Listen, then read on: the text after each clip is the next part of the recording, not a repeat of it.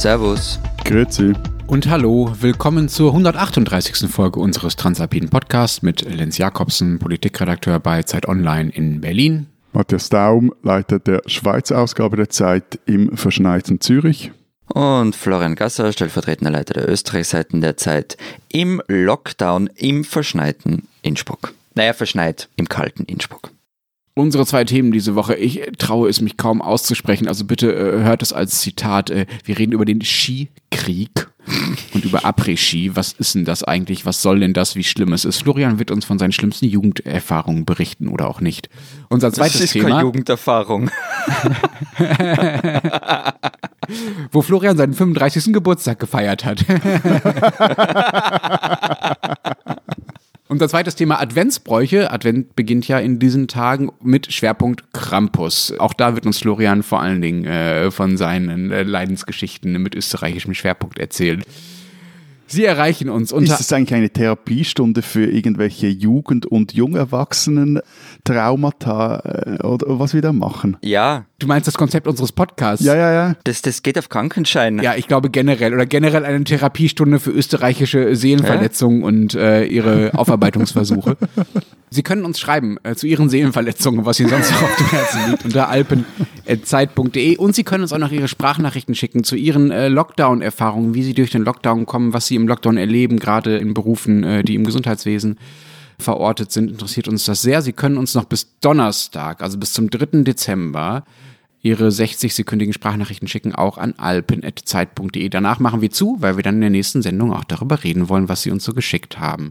Moment, aber wir müssen noch etwas nachtragen aus der Folge von vergangener Woche. Ziemlich viel sogar. Ja, und zwar haben uns einen ganzen Haufen Mails erreicht. Ich glaube, es war äh, selten eine Sendung, auf die wir so viele Rückmeldungen bekommen haben, wie auf diesen kurzen Blog zu den Spielen, Gesellschaftsspiele. Sagt übrigens auch was über unsere Zuhörer, dass sie sich nicht zum Beispiel haufenweise melden, wenn wir über Computerspiele reden, die ja mittlerweile viel größer und wichtiger sind, sondern wenn wir über Brettspiele und über Kartenspiele reden.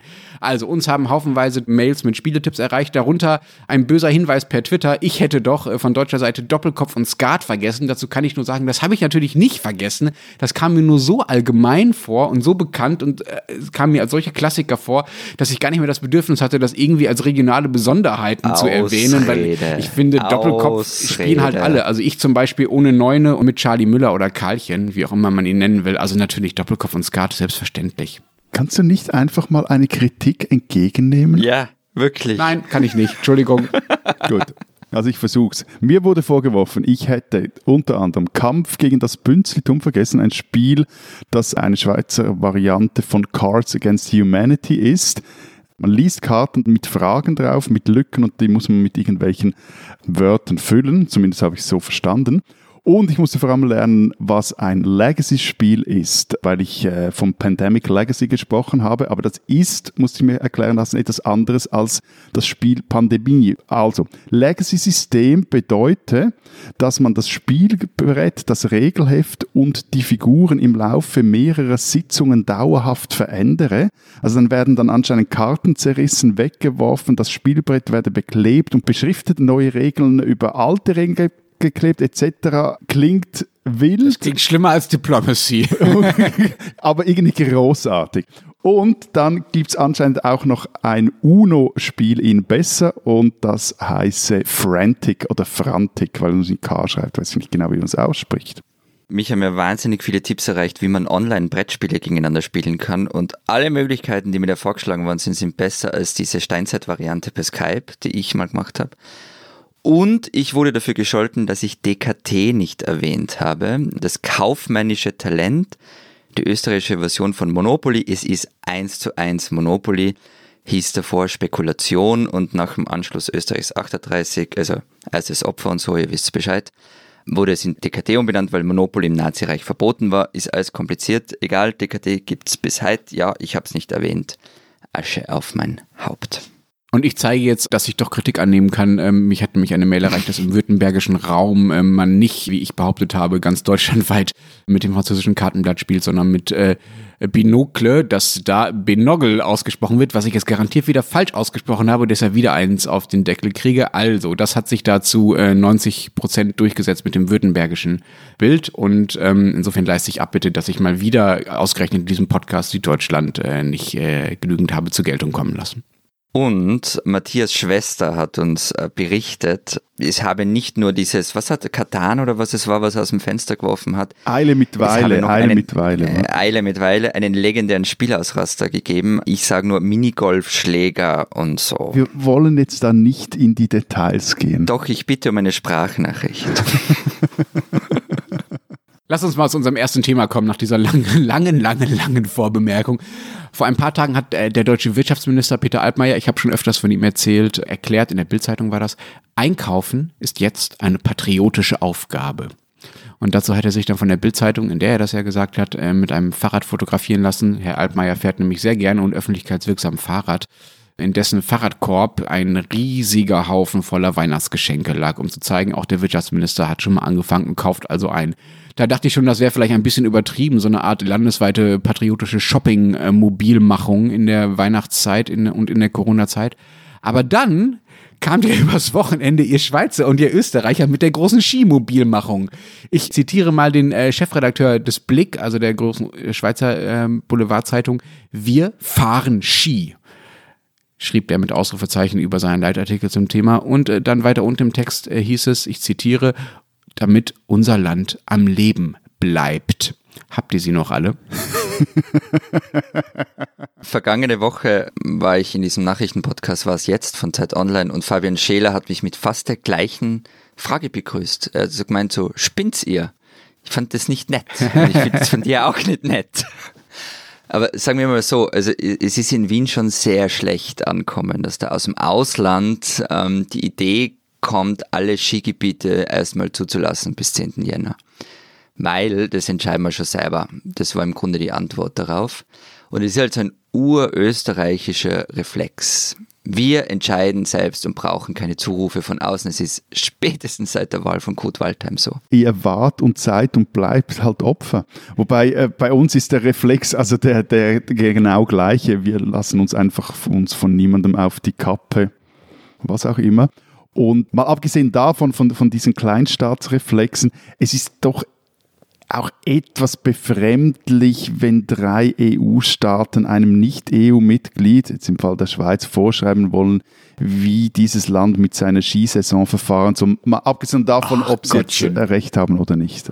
Ja, vorschreiben wollen. Also bitte, sie haben halt einen Vorschlag gemacht und haben gesagt, sie wollen mal darüber reden. Mehr war das doch bitte nicht. Aber das ist dann gleich sozusagen als äußere Einmischung äh, empfindet, sagt, wie du schon gesagt hast, ja einiges über euer Selbstverständnis aus. Ihr wollt euch auch ein bisschen angegriffen fühlen, glaube ich. Ne? Also was äh, Merkel und Söder, äh, wofür die sich da ausgesprochen haben, war ja nur, dass sie die Skigebiete bis zum 10. Januar geschlossen werden und zwar europaweit, weil das ja ehrlich gesagt auch vernünftiger ist, sowas europaweit zu regeln und nicht in allen paar Flecken, äh, wie gesagt, eure Länder sind ja relativ klein, man ist relativ schnell im Nachbarland, einfach mal wieder neu zu regeln. Ähm, wir werden später noch dazu kommen, warum das Quatsch wäre, da so eine Flickenteppichlösung zu haben. Und was macht der österreichische Boulevard daraus? Den ich zitiere, Skikrieg. Also, ich fange mal von vorne an. Merkel und Söder haben das nämlich nicht vorgeschlagen. Es war Conte, der italienische Regierungschef. Aber natürlich ist das gleich wieder eine deutsche Idee bei dir und du reklamierst es für dich. Den Skikrieg hat nicht der österreichische Boulevard ausgerufen, sondern die Bildzeitung hätten wir das mal geklärt. Äh, ich habe es in der Kronenzeitung gelesen. Dann, äh, wenn jetzt die österreichische, österreichische Boulevardpresse schon von der deutschen abkupfern muss, dann steht es um euer Land ja noch schlechter, als ich gedacht habe. Wie gesagt, nein, nein, nein, nein, Lenz, nochmals. Österreich erklärt nie von sich den Krieg. Österreich ist und bleibt Opfer. So. Aber wenn man jetzt mal einen Schritt zurückgeht und nüchtern auf diese Idee draufschaut, dann finde ich, kann man der schon auch was Positives abgewinnen. Aha, nämlich offenbare dich. naja, also. Brauchst du Personenschutz? Mal ganz abgesehen von virusbedingten Notwendigkeiten wäre es halt auch ein gewisser Akt der Solidarität. Weil im Fall von dieser Fleckenteppichlösung, von der du geredet hast, hätten halt die Vernünftigen das Nachsehen. Also wenn zum Beispiel Südtirol nicht aufsperrt, nicht aufsperren kann oder irgendwer andere nicht aufsperren kann, Nordtirol aber zum Beispiel schon, aber was werden dann die Leute tun, die eigentlich in Südtirol Skifahren gehen wollten? Voila.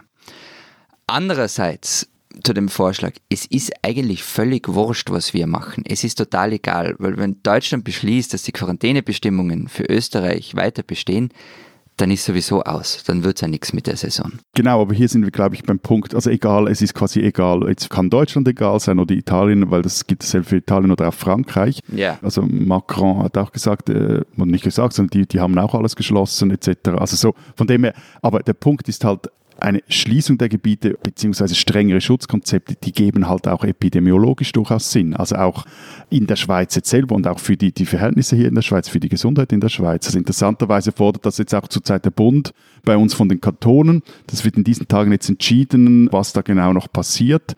Und das heißt also, wir erleben jetzt, dass aus diesem europäischen Skikrieg bald ein innerschweizerischer Skibürgerkrieg wird, weil das wird noch ordentlich rumpeln wenn die da einsehen müssen, dass ihre Schutzkonzepte, die sie jetzt seit Sommer erarbeitet haben, halt einfach nicht mehr reichen. Aber dürfen die Kantone das denn alleine entscheiden oder kann der Bund sagen, nein, ihr macht jetzt bitte eure Skilifte dicht oder lasst nur jeden zweiten fahren oder was auch immer? Ganz kurz, Stand jetzt ist so, dass wir eine Lage haben, in der die Kantone das Sagen haben. Der Bund macht den Kantonen Vorschläge, schickt die bei denen in die äh, Vernehmlassung und da müssen sich dann die Kantone, gibt es auch verschiedene Konferenzen, wo die sich treffen, müssen die sich einigen. Es kann aber sein, wenn das irgendwie völlig eskaliert, die Lage, dass halt dann der Bund wieder die außerordentliche Lage ausruft mhm. und dann hat er das Sagen. Aber ja, zurzeit sind mhm. die Kantone am Drücker. Mhm. Okay, aber auch ich finde auch, selbst wenn sich bei euch einzelne Kantone oder gar die Nationalstaaten entscheiden, die Skigebiete äh, offen zu lassen, dann äh, werden sich ja die Nachbarländer überlegen, äh, wie sie äh, ihre Urlauber beziehungsweise sich selber, also ihre Länder dann vor Infektionswellen schützen. Ihr habt ja schon erwähnt, dass die Gebiete eher als Risikogebiete gelten. Das heißt, wenn Deutsche da hinfahren und da Urlaub machen und zurückkommen, müssen sie hier in Quarantäne. Das hat Bayern jetzt zum Beispiel nochmal ausgeweitet. Söder ist ja derjenige, der da einer der Vorreiter ist und äh, sich für die Schließung der Skigebiete ausgesprochen hat. Und Bayern sagt jetzt, selbst diejenigen, die nur für den Tag rüberfahren über die Grenze, also zum Beispiel von München aus morgens losfahren zum Skifahren, nach Österreich und dann abends wieder zurückkommen. Selbst die müssen dann in Quarantäne, ähm, um die halt auch noch zu erwischen. Und dadurch werden eure Skigebiete eh, wenn den eh die, die Touristen wegbleiben und die Einnahmen wegbrechen. Ne? Eben, deshalb ist halt auch die Diskussion, wie Florian gesagt hat, das Gaga. Also das, äh, schon heute gilt die Schweiz äh, gemäß Robert-Koch-Institut als Risikogebiet. Da, ich meine, da wird keiner freiwillig für ein paar Schwünge im Schnee hinfahren, wenn er nachher zehn Tage in Quarantäne muss. Das andere, was gesagt hast, die Touristen bleiben aus, ökonomische Folgen, da ist natürlich Österreich schon sehr viel stärker betroffen als die Schweiz. Bei uns sind, glaube ich, so etwa 10 Prozent der Wintertouristen kommen äh, aus Deutschland und in äh, Österreich sind es viel wie. Ja, bei uns sind es die Hälfte, ja. Mhm. ja. Aber anscheinend sehen das ja bei euch, äh, Matthias, äh, einige Touristiker anders. Die haben noch nicht eingesehen, dass es diese Saison eher schwer wird und versuchen jetzt die Schweiz zu so einer Art Skigebietinsel in Europa auszurufen und da das große Geschäft zu machen. Wobei, gut, dass wir da auch etwas kurz klar sind das waren die Walliser. Also im äh, Radiosender Rhone FM sagte der Verwaltungsratspräsident von Port du Soleil, das ist ein Skigebiet, das sowohl in der Schweiz als auch in Frankreich liegt. Zitat, wir planen einen Busbetrieb, der Skitouristen aus dem französischen Teil der Port du Soleil abholt. Der Walliser Staatsrat Christoph Darbelay fand das dann keine so gute Idee, weil damit einfach die französische Regierung provoziert würde. Ich möchte euch noch einmal, also weil, weil Matthias von einer Gaga-Diskussion geredet hat, nur um das Niveau nochmal zu verdeutlichen und weil du Söder angesprochen hast, der die Quarantäne für Tagesausflügler auch ähm, jetzt eingeführt hat. Ein Salzburger Tourismusfunktionär sagte vergangene Woche, wenn wir weiter södern, besteht die Gefahr, dass wir heuer jeden einzelnen Skifahrer persönlich desinfizieren können. Södern ist also, zumindest bei denen, mittlerweile die Beschreibung für härtere Quarantänemaßnahmen. Wunderbar, dann wird er sich freuen. Ich glaube, das gefällt ihm ganz gut. Das passt zu seiner Marke. Aber das Merkwürdige an dieser ganzen Diskussion ist doch auch, dass das Skifahren selbst eigentlich gar nicht so gefährlich ist, wenn man jetzt mal über die epidemiologischen Gefahren spricht und nicht über das Beinebrechen oder sonst was. Das, das Ganze drumherum macht es ja erst so gefährlich. Also wer wirklich nur äh, zum Sport machen kommt, also wer morgens auf den Berg fährt und dann äh, Ski fährt und abends wieder ins Hotel geht, okay, der hat halt in der Gondel eine Ansteckungsgefahr und im Hotel eine Ansteckungsgefahr, aber sozusagen der Sport selber, die Aktivität selber ist ja gar nicht das Gefährliche. Ja, und übrigens in der Gondel, das ist ja auch nicht anders als in, in einem Bus, ne, wenn man zur Arbeit fährt. So. Also was schon dazu kommt noch, zu dem, was du aufzählt hast, ist die Anreise. Also ich kenne zum Beispiel, mhm. also du musst entweder sitzt im Flugzeug oder in einem Bus oder in einem Auto, du bist dann am Flughafen, du, wenn du nach Tirol fliegst zum Beispiel, bist du auf einem echt kleinen Flughafen, wo am Wochenende sich dann immer zigtausende Leute tummeln. Das Hotel kommt dazu. Aber es stimmt schon, was du sagst. Also auf der Piste selber, beim Skifahren, wird man sich recht schwer tun mit dem Anstecken. Mir fallen da ein paar Möglichkeiten ein, aber an und für sich geht's recht schwierig. Das mit den Gondeln ist so eine Sache. Das Argument mit dem Bus kommt immer wieder, aber ich lasse das halt ehrlich gesagt nur so halb gelten, weil gerade in Gondeln ist es schon immer eng. Und es stimmt auch, das kommt auch als Argument, es gibt ja nicht nur Gondeln, sondern auch Schlepplifte, Sessellifte etc. Aber die Gondel ist halt das Gefährt, das die meisten erstmal auf den Berg raufbringt. Und in Gondeln wird es schwierig mit den Hygienekonzepten. Also und da kommen noch zwei Dinge dazu. Also einerseits irgendwie zur Arbeit fahren musst du ja. und mit der Gondel auf dem Berg zum Skifahren musst du nicht. Das ist das eine. Und das andere, sind halt auch noch, noch die Bergbeizen, also die, die, die Restaurants. Also ich meine, kennt ihr das, wenn ihr beim Skifahren den ersten Schritt so in diese überhitzten Selbstbedienungsrestaurants macht, die Jacke schon mal offen, ich meine, dieser Geruch, diese Mischung aus Frittenöl, Schweiß, Sonnencreme und weiß Gott was alles noch, irgendwelche verkackten Kinderwindeln, die noch aus der Toilette stinken. Und, und ich meine, in diesen Settings sollen dann Schutzkonzepte funktionieren. Ich meine, also nur schon die Masken, die sind ja so nach einem Skitag nach wenigen Stunden durchgesabbert also ehrlich gesagt, ich habe da so etwas das Gefühl, dass auch diese Schutzkonzepte sind so für einen besucherarmen, aber sonnigen Tag Mitte Januar unter der Woche gedacht. Da kannst du nämlich draußen sitzen, haben nicht allzu viele Leute auf der Piste und äh, am Lift etc. pp. Und wenn du vorhin von den Spitälern oder den Beinbrüchen gesprochen hast, das ist durchaus ein Problem. Also, weil die, die Spitäler gerade in den Bergregionen während der Saison schon sehr stark mit eben all diesen Skiunfällen ähm, ausgelastet sind. Und wenn jetzt da dann noch Covid-Fälle dazukommen, da ähm, kommen die irgendwie in die Bredouille. Das ist jetzt zum Beispiel auch ein Teil dieses Konzepts, das jetzt bei den Kantonen liegt in der Schweiz und dass die ähm, absegnen müssen. Wobei, wobei, Matthias, es gilt für jede Form auch der Freizeitbeschäftigung. Also das heißt mit Mountainbikern genauso, mit Downhillern und so. Also ja, ja, genau. Aber der Punkt ist halt, also schau dir die Größe der Spitäler in diesen Regionen an, die Kapazitäten, ja, ja. das ist halt dann so, tatsächlich auch ein Problem. Aber, aber bevor wir jetzt gerade so in, in ein Selbstkasteiungsding reinkippen, es kommt halt schon noch etwas dazu. Also die Kritik aus Berlin, Rom und Paris ist halt auch wohlfeil. Also wenn Deutschland die Skigebiete schließt, ja, dann ärgert das ein paar Bayern. That's it. Und wenn Italien zumacht, dann verärgern sie die Südtiroler, die sie im Süden, also in Rom, sowieso nicht so richtig mögen. Und den Franzosen bzw. der Regierung in Paris, denen sind einfach, wenn man das so etwas liest, wie es dazu und her geht, die Bergregionen einfach Schnuppe. Und die drehen dort ja auch gerade im roten Bereich, also in den Alpen und Pyrenäen. Und wisst ihr, was die Region in Paris jetzt gesagt hat? Die erklärt jetzt großzügig, dass die Orte, die dürfen offen bleiben, aber die Skilifte dürfen sie nicht anstellen. Ja, also sowas in der Art hat man bei uns auch gehört. Also da ging es dann immer darum, ja, die Leute können doch kommen oder können doch Schneeschuh wandern oder Skitouren gehen und so weiter. Und es ist halt so, ja, okay.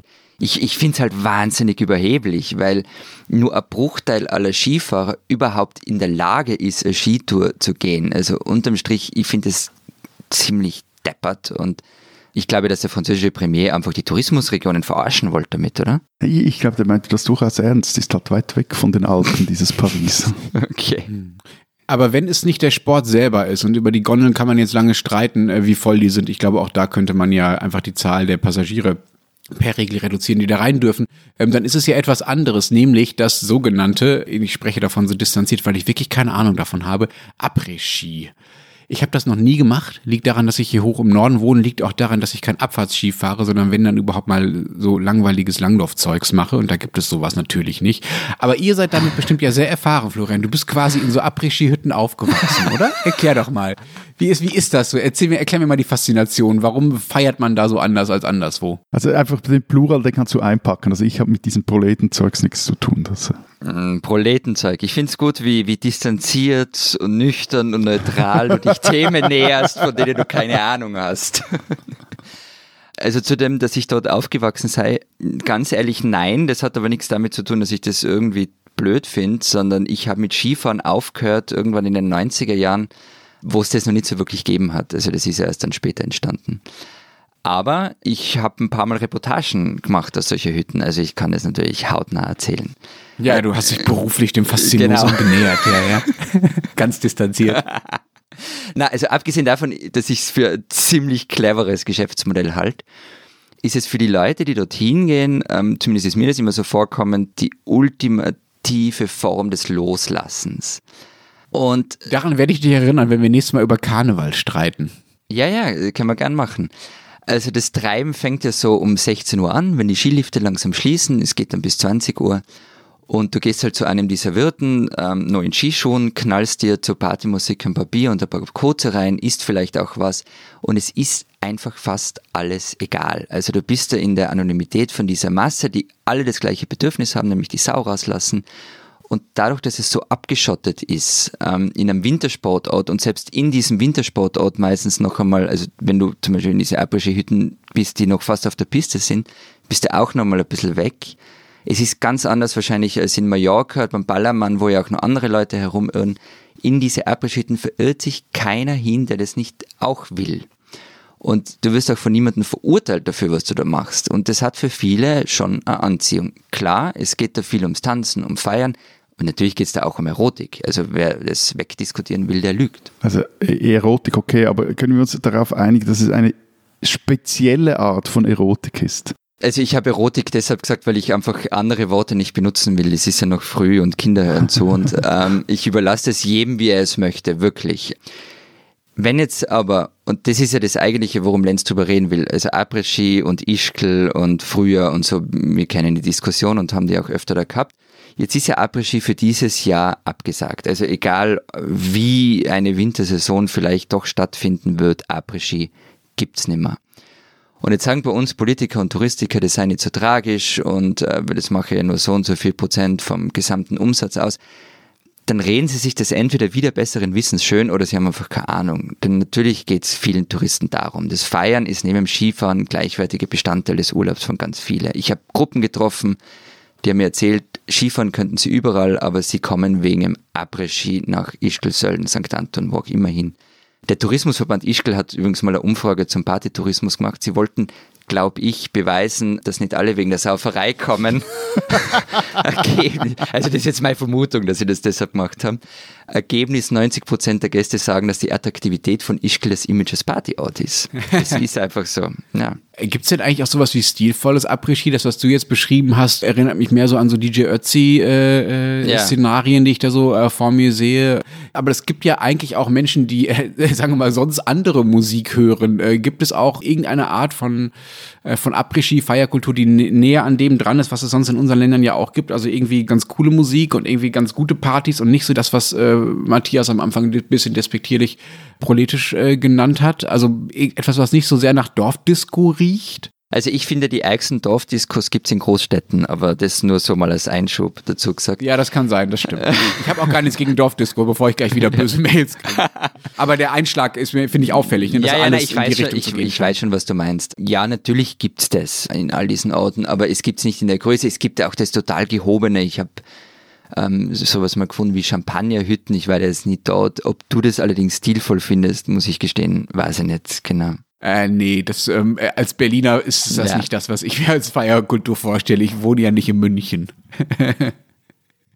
Es heißt ja immer wieder, ähm, dass Corona auch eine Chance wäre, Dinge anders zu machen und umzubauen. Ne? Also, dass man quasi die Krise als Anlass nimmt, um ähm, Dinge äh, neu zu gestalten, um sie zu transformieren, sei es in der Ökologie, sei es äh, im Konsum, bei was auch immer, sei es im Städtebau mit den ganzen Pop-up, Fahrradwegen und so weiter. Könnte man das nicht auch im Skitourismus äh, machen, im Wintertourismus? Unser Kollege Uli Ladurner hat neulich über diese Auswüchse, die der Skitourismus da in äh, Teilen eurer Bergregion angenommen hat, äh, geschrieben. Wer trotzdem an dieser überkommenen Idee von Skitourismus festhalten will, der sollte im Sommer mal eine Wanderung durch ein Skigebiet unternehmen. Es wäre eine Wanderung durch ein gespenstisch leeres Industriegebiet. Also wäre Corona nicht jetzt auch eure Chance, die Chance der, dieser Wintersportorte, sich ein bisschen anders aufzustellen, was den Tourismus angeht, so aufzustellen, dass die Berge nicht so kaputt gehen, man nicht nur aufs äh, Feiern angewiesen ist? Punkt eins, sie tun das schon ein bisschen. Also wenn, wenn, wenn Uli Laduna schreibt, gespenstisch leeres Industriegebiet, dann hat er grundsätzlich nicht Unrecht. Aber gerade diese Hochburgen versuchen mittlerweile auch im Sommertourismus Fuß zu fassen, mit mehr oder weniger Erfolg, muss man dazu sagen. Wenn du mir jetzt aber erklärst, wohin und wie du den Wintertourismus umbauen willst und der dann trotzdem noch eine annähernd ähnliche Wertschöpfung hat wie jetzt, dann öffne ich morgen mit dir Beratungsunternehmen und wir werden beide steinreich. Weil ernsthaft, das hat man schon oft gehört, auch schon vor Corona, man muss sich da mal was anderes überlegen, man muss was anderes machen und es gibt kleinere Orte, die sich längst einer sanfteren Form von Wintertourismus verschrieben haben, aber es sind nicht die Masse. Und die großen Orte, die können auch nicht mehr wirklich zurück. Die haben aber Millionen in diese gigantische Infrastruktur investiert und sind in dieser Spirale gefangen und die kommen da nicht mehr raus. Also ich tue mir immer schwer, vielleicht habe ich zu wenig Fantasie, mir vorzustellen, wie man diesen Wintertourismus umbauen könnte, gerade in diesen Superdestinationen. Ja, also ich glaube, am ehesten mit einer Art von verschneiten, schumpeterschen, kreativen Zerstörung. Also, das, äh, ja, ja. also wenn jetzt die staatlichen Seuchenvorgaben in der Schweiz nochmals verschärft werden, dann kann ich mir durchaus vorstellen, dass es für das eine oder andere Skigebiet mehr als eng wird. Wenn die sind ja häufig schon am Anschlag. Jetzt nicht die großen, aber so, vor allem die mittleren, wenn die sind unterfinanziert, äh, haben starke Konkurrenz, dazu kommt der Klimawandel, der die Schneefallgrenze hochtreibt und die Winter verkürzt. Also eigentlich sollte der Strukturwandel in der Branche eigentlich bereits voll im Gang sein. Ist er eigentlich halt noch, aber da wird halt nach wie vor sehr vieles mit staatlichen Geldern unterstützt. Also wenn es eng wird, lässt kaum eine Gemeinde ihre Bergbahn dann im Stich. Und auf Corona bezogen heißt das, also ein Wandel, der, der könnte nur dann stattfinden, wenn nun nicht einfach flächendeckend die Defizite beglichen werden, sondern wenn die Gelder an Auflagen geknüpft sind, also so im Stil, wo man den Eindruck hat, da lohnt sich das mittelfristig einfach nicht mehr, also dann äh, bekommt ihr nur Geld, wenn ihr das aber für andere zukunftsfähigere Projekte einsetzt. Also Klasse statt Masse im äh, Winterbergtourismus? Das muss jetzt wieder der Spielverderber sein. Ja, na klar, dafür bist du hier gecastet. Als Tourismusdirektor Gasser ist das deine Aufgabe. Ja, aber es ist ja nicht so, dass ein normaler Skiurlaub, hundordinärer Skiurlaub, den wir jetzt machen, irgendwo, ja, also jetzt gerade nicht, aber vergangenes Jahr irgendwo machen, was preiswertes wäre. Also selbst die trashigste Variante ist teuer. Wenn man jetzt also sagt, man will hochpreisiger werden, dafür qualitativ besser oder was anderes, dann kann man das schon machen, aber dann können sich halt noch weniger Leute leisten, als sie sich jetzt schon leisten können. Diesen Schweizer sollten Sie kennen. Wir stellen, ich glaube, das ist kein Geheimnis in dieser Kategorie, auch immer wieder Menschen aus unseren Ländern vor, die man ja, naja, kennen sollte, aber wenn ihr ehrlich wären, nicht unbedingt kennen muss. Bei ihm ist das anders. Ihn muss man kennen, denn er ist nicht nur Innenminister der Schweiz, er ist nicht nur Kulturminister der Schweiz, nein, er ist auch Gesundheitsminister und damit auch Corona-Minister. Und während andere Corona-Minister in anderen Ländern damit beschäftigt sind, die Krise zu bewältigen, damit beschäftigt sind, europaweite Lösungen zu finden, wie man Skigebiete schließen kann oder nicht, währenddessen findet er mehrmals mehrere Stunden Zeit, um mit einem pensionierten Chefredakteur zu plaudern. Entstanden ist ein Buch, das dieser Tage erscheint und den Titel trägt Wie ich die Krise erlebe böse Zungen behaupten, dass da eigentlich mal stehen sollte, wie ich die Krise erlebte, aber dass halt dann diese Krise blöderweise noch etwas weiter ging. So. Also, Bundesrat Alain Berset, ein Schweizer, den man kennen muss.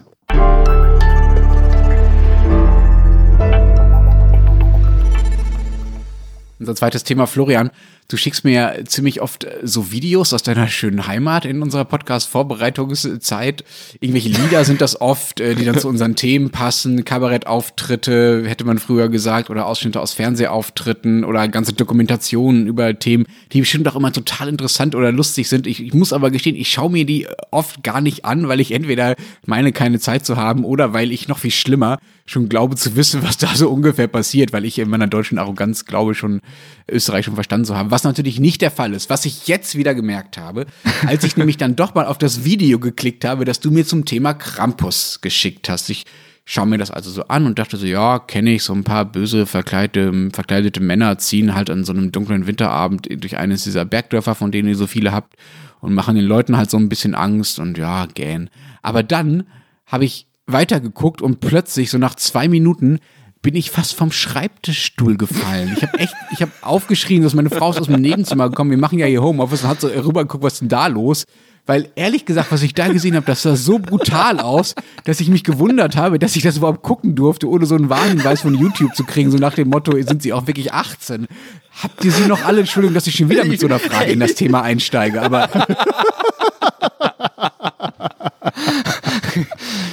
ich habe Rücksicht auf dich genommen. Das Video war, glaube ich, aus Osttirol. Und das war in Wahrheit eine der harmloseren Varianten, weil es eine geschützte und verabredete Schlägerei war. Da war ja ein Zaun drumherum und man hat zuschauen können und nur innen drinnen wurde da, wurde sich da gebalgt und es war ja eine Art Wrestling, ein Schaukampf. Celebrity Deathmatch im Ja, Alpenland. ich glaube, ich muss noch mal kurz erklären, was darauf zu sehen ist. Also man sieht da drauf so eine giggelnde Gruppe Jugendlicher, irgendwie so zwischen 15 und 18, würde ich sagen. Ich glaube nicht, so dass die zwischen 15 und 18 nur sind. Also da sind auch Leute dabei, die wählen, Auto fahren, Kinder kriegen, ähm, erwachsen sind. Also, Ja, Ich meine die Opfer, ich meine nicht die Täter. ach so, die Opfer, ja, das Die an so einem, die an so einem auf urig gemachten riesigen Holztisch in so einer Ecke auf so einer ebenfalls urigen Holzbank sitzen und so vor sich hingiggeln. Und dann kommt halt diese Truppe äh, offenbar älterer, äh, als Krampus verkleideter Männer an und stürzt sich auf die drauf. Und zwar nicht irgendwie setzt sich so neben sie auf die Bank und bedrängt sich so ein bisschen, sondern springt in vollem Lauf quer über diesen Tisch und basht die so an die Wand, die hinter denen ist. So, ja. Also, dass da, also, dass da keine schweren Brüche davon getragen werden, ist Aber, ja? Darf ich kurz mich zum Anwalt unserer Hörerinnen und Hörer machen? Könntet ihr mal erklären, oder könnte Florian mal erklären, was dieser Krampus denn eigentlich ist? Das ist der Kumpel vom Nikolaus. Na Also- dann, das ist ja nett. Also der Nikolaus ist der Gute. Der schenkt den braven Kindern was. Und der Krampus steckt die bösen Kinder in seinen Sack. Das ist so sozusagen der katholische Teil von dem Ganzen. Und in den Ostalpen ist daraus irgendwann, ich habe keine Ahnung wann, der Krampuslauf worden, jeweils am 5. Dezember. Männer, es sind hauptsächlich Männer, verkleiden sich, betrinken sich und ziehen herum. Das kann einerseits, ähm, wenn du bei so, so einem riesigen Krampusumzug bist, wirklich beeindruckend sein. Ich will jetzt gar nicht nur schlecht reden. In den Kostümen steckt oft viel Arbeit, die Inszenierungen sind toll, es ist richtig was los. Aber Nochmals, Entschuldigung, Ja. Entschuldigung schnell, also Kostüme, wie, wie sieht der Krampus aus? im, im Grunde wie ein Teufel. Also mit so, Okay. so pelzig Also so- so- und so Larven und- im Gesicht und Hörner. Aber eher grau-schwarz als rot, kann man, glaube ich, sagen. Ne? Also eher, eher dunkel als rötlich. Genau, ja, ja, genau. Okay. Genau, düster, düster, mit, La mit Larven, mit Hörner und so, genau. Also, wie gesagt, wenn, wenn die Inszenierung gut ist, wenn der Krampuslauf richtig cool inszeniert ist, dann es macht, es, es macht was her. Aber es gibt natürlich die Gewaltkomponente, die kann man auch nicht wegreden. Und es passiert halt oft auch aus der Anonymität heraus, ähm, weil man, außer die Campusse sind per Nummer registriert und tragen diese Nummern auch, was es gibt. Die haben so, also wie Polizisten in gewissen Ländern, die, die da Nummer tragen. Ja, genau. Das, das ist eingeführt worden, weil einfach die Gewaltexzesse so extrem worden sind, weil halt aus der Anonymität zugeschlagen worden ist. ähm, und ähm, das wird bis heute auch ausgenutzt. Zwei Fragen dazu. Das Ja. eine ist, soweit ich weiß, äh, darf man offiziell aber nur unterhalb äh, der, der, der Hüfte oder so zuschlagen. Also man darf den Leuten jetzt nicht ins Gesicht schlagen. Ist das so? Echt? Ja, ich glaube, ja, habe ich, hab ich, hab ich gelesen. Hab ich Äh, noch das nie gehört. Aber wenn es dir selbst noch nicht aufgefallen ist, dann scheint das keine Regel zu sein, an die sich besonders viele Leute halten. Dann auch, dann doch gleich zum Thema Verletzungen. Ne? Ich habe äh, aus einem Ja. alten Text, äh, den eine Kollege von uns geschrieben hat, über das Thema äh, mal so ein paar Anekdoten rausgefischt. 2017 landeten in Lienz in Osttirol acht Menschen mit Hämatomen, Schürfungen und Knochenbrüchen im Krankenhaus. Insgesamt bestätigte das Bezirkskrankenhaus damals 51 Verletzte in der Region. In Kärnten registrierte die Polizei im selben Jahr sechs Verletzte. Dort berichtete eine 17-Jährige gepackt und geschlagen worden zu sein. Sie wurde an der Wirbelsäule verletzt und erlitt eine Platzwunde. Ich will jetzt nicht schon wieder fragen, ob ihr spinnt, sondern ein bisschen nüchterner fragen. Gibt sowas wie offizielle Krampus-Verletzten-Statistiken? Was, wie viel, wie viel Verletzte ist euch das wert, dieser Brauch? Also es gibt keine gesammelten Statistik, zumindest kenne ich keine. Es gibt halt jedes Jahr, also die Zeitungsmeldungen. Das wird auch dieses Jahr am Sonntag wird in den Zeitungen wieder stehen, äh, wie viele Verletzte es am Vorabend gegeben hat. Und da steht Moment, Ja, Moment, Moment, Moment, stopp. Also, ihr habt einen Lockdown ja. Und ihr geht jetzt, aber, aber die Nein, Massenschlägereien nein, dürfen stattfinden, nein, die weil die dürfen- kulturell wertvoll sind. Nein, also ich gehe nicht davon aus, dass die stattfinden. Also im Normalen sowieso nicht angemeldete Okay. Campusläufe und so weiter wird Okay. sicher nicht geben. Okay.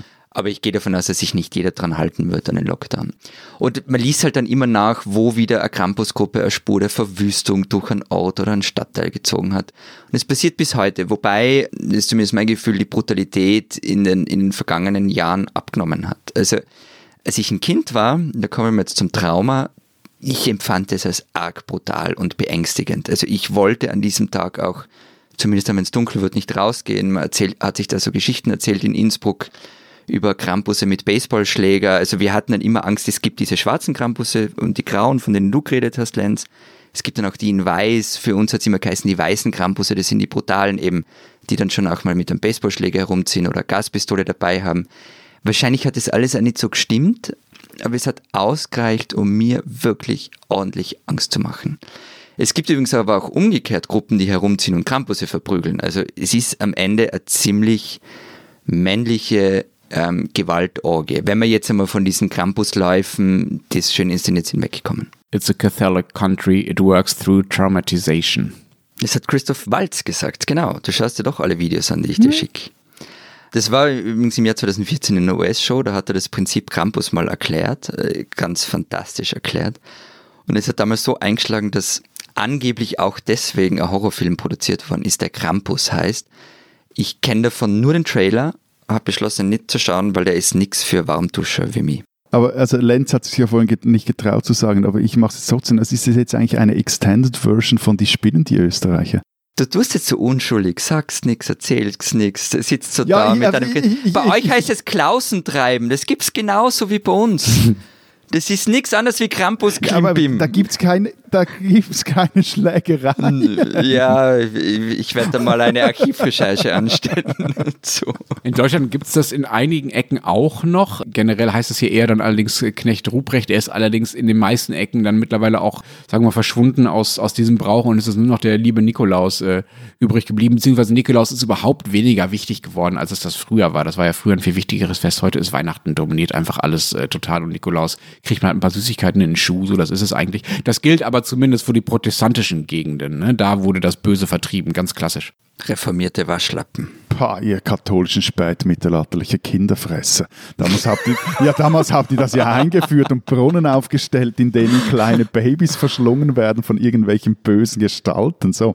Aber also als ich klein war, da gab es den Schmutzli, also so heißt er bei uns, ähm, also so heißt bei uns der nicht Ruprecht oder der Campus. Schmutzli würde mir jetzt ehrlich gesagt nicht so viel Angst es einjagen. So süß, so süß. Wartet schnell, wartet schnell, jetzt wird. Das klingt wie so ein Putzmaskottchen. Hier der, der neue Allesreiniger vom Schmutzli. Okay, ich erinnere dich nach dem übernächsten Satz auch noch daran, da wirst du dich nämlich gerade empören. Also den gab es eigentlich damals noch und der war auch politisch unkorrekt, also nicht nur schwarz gekleidet, sondern da zelebrierte der auch sein Black. Blackfacing. Oh wow. Und das mag ein Grund gewesen sein, wieso er nicht mehr so häufig anzutreffen ist oder nicht mehr häufig einfach so auftritt wie der Samichlaus, also so heißt bei uns der, der Nikolaus, hat aber eben vermutlich auch mit den äh, veränderten pädagogischen Werthaltungen zu tun. Kinder in den Sack zu stecken ist halt habe ich mir sagen lassen, nicht gerade der erziehungstechnisch letzte Schrei und dasselbe gilt auch für die Fitze, also für die Route. Aber ich bin da bei meiner Recherche auf einen veritablen Skandal gestoßen. Oha. Na her damit. Also, bei uns sind ja die Samichläuse, also die offiziellen Samichläuse, und das ist jetzt kein Witz, an vielen Orten in sogenannten Samichlaus- oder St. Nikolaus-Gesellschaften organisiert. Für alles gibt es einen Verein bei uns. Und da bestellst du dir dann einen Samichlaus, der kommt dann bei dir zu Hause, kannst sogar online das Formular ausfüllen, was er dann den Kindern sagen soll, etc. pp. und was nicht. Und da gibt es eben auch recht klare Vorschriften, was geht und was nicht geht. Da steht dann zum Beispiel, Samichlaus und Schmutzli stellen niemanden bloß. Nässt ein Kind ins Bett, wird das Schmutzli bei Familienfeiern nicht erwähnen. Genauso lässt er bei Feiern für Erwachsene alle Witze unter der Gürtellinie weg. Stehen zu viele Dinge auf der Sündenliste, lässt Schmutzli, weil Schmutzli ist der, der die, die, die äh, quasi vorliest, was man gut und was man schlecht gemacht hat, lässt Schmutzli nach eigenem Gutdünken weg, was er als zu viel erachtet.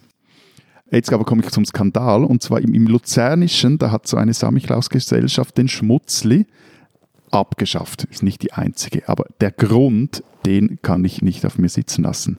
Die sagten nämlich, der Stoff für die Gewänder ist derart teuer, dass wir nicht auch noch Geld für die Reinigung wegen der schwarzen Schminke aufbringen wollen. Bei uns läuft alles ohne Schminke ab. Ich, ich verstehe nicht ganz, was jetzt da so tragisch ist. Sie haben ihn mit einem Deutschen ersetzt, mit Knecht Ruprecht. Knecht Ruprecht, den müsse man nicht schminken. Der sei ja auch irgendwie so dunkel gekleidet, braun und so. Und ein ebenso guter Samichlaus-Helfer. Also ich meine, Entschuldigung, irgendwie, also irgendwo hört es einfach mal auf. Aber sag mal, wir haben ja schon gehört, dass die Campusläufe in Österreich wahrscheinlich nicht äh, stattfinden wegen äh, der Epidemie. Wie ist das denn bei euch in der Schweiz? Ihr seid ja in Sachen Corona ein bisschen lockerer, wissen wir aus den letzten Wochen, Monaten und von euren Infektionszahlen her. Äh, finden diese Nikolausfeuern bei euch überhaupt statt? Also ich habe da bei der Stadt Zürcher St. Nikolaus Gesellschaft nachgeschaut und Ja und? Na komm, Zitat. ich bin so wahnsinnig gespannt. Dieses Jahr kommen Samichlaus und Schmutzli via Zoom in die gute Stube. Aber schlechte Nachricht, Samichlaus und Schmutzli sind für dieses Jahr bereits ausgebucht.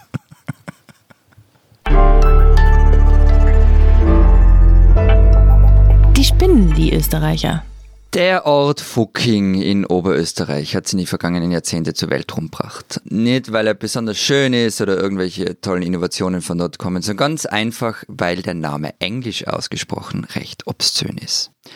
Überall hat man sich über das 100-Einwohner-Dorf lustig gemacht. Stefan Raab hat es ebenso getan wie britische und amerikanische Satire-Shows. Touristen sind scharenweise eingefallen, haben sich in lasziven Posen am Ortsschild fotografiert und dieses Ortsschild oder diese Ortsschilder wurden auch immer mal wieder geklaut.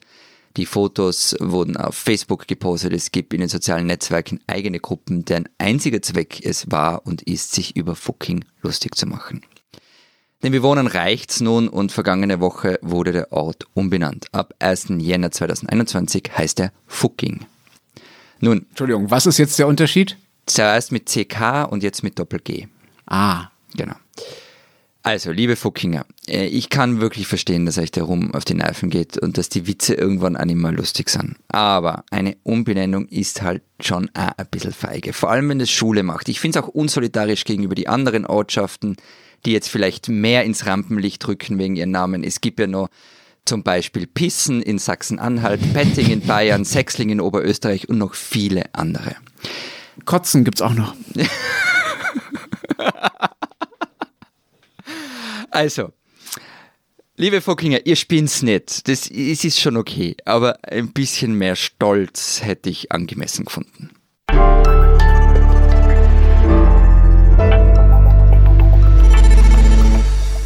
Womit wir auch wieder mal unter Beweis gestellt haben, dass da drei mittelalterliche Männer einen Podcast betreiben und denselben Humor Wenn Sie, wenn Sie trotzdem uns auch nächste Woche wieder zuhören wollen, dann freuen wir uns natürlich. Wir sind jetzt nämlich am Ende unserer Sendung. Erzähl aber vorher noch, was in der Zeit Schweiz und in der Zeit Österreich diese Woche steht, Kollegen. Wir haben eine große Geschichte über die Frage, wie es eigentlich Lehrlingen, also Mädchen und Jungen, die, die eine Berufslehre machen in der Schweiz, in der Corona-Krise geht. Und meine Kollegin Barbara Achermann hat mit äh, einem guten Dutzend gesprochen und da doch auch herausgefunden, dass die mit am meisten unter der Krise leiden. Und bei uns ist Österreich ja noch immer im Lockdown, Gasthäuser sind zu und meine Kollegin Christina Pausackel hat sich gefragt, wo treffen sich jetzt die Menschen?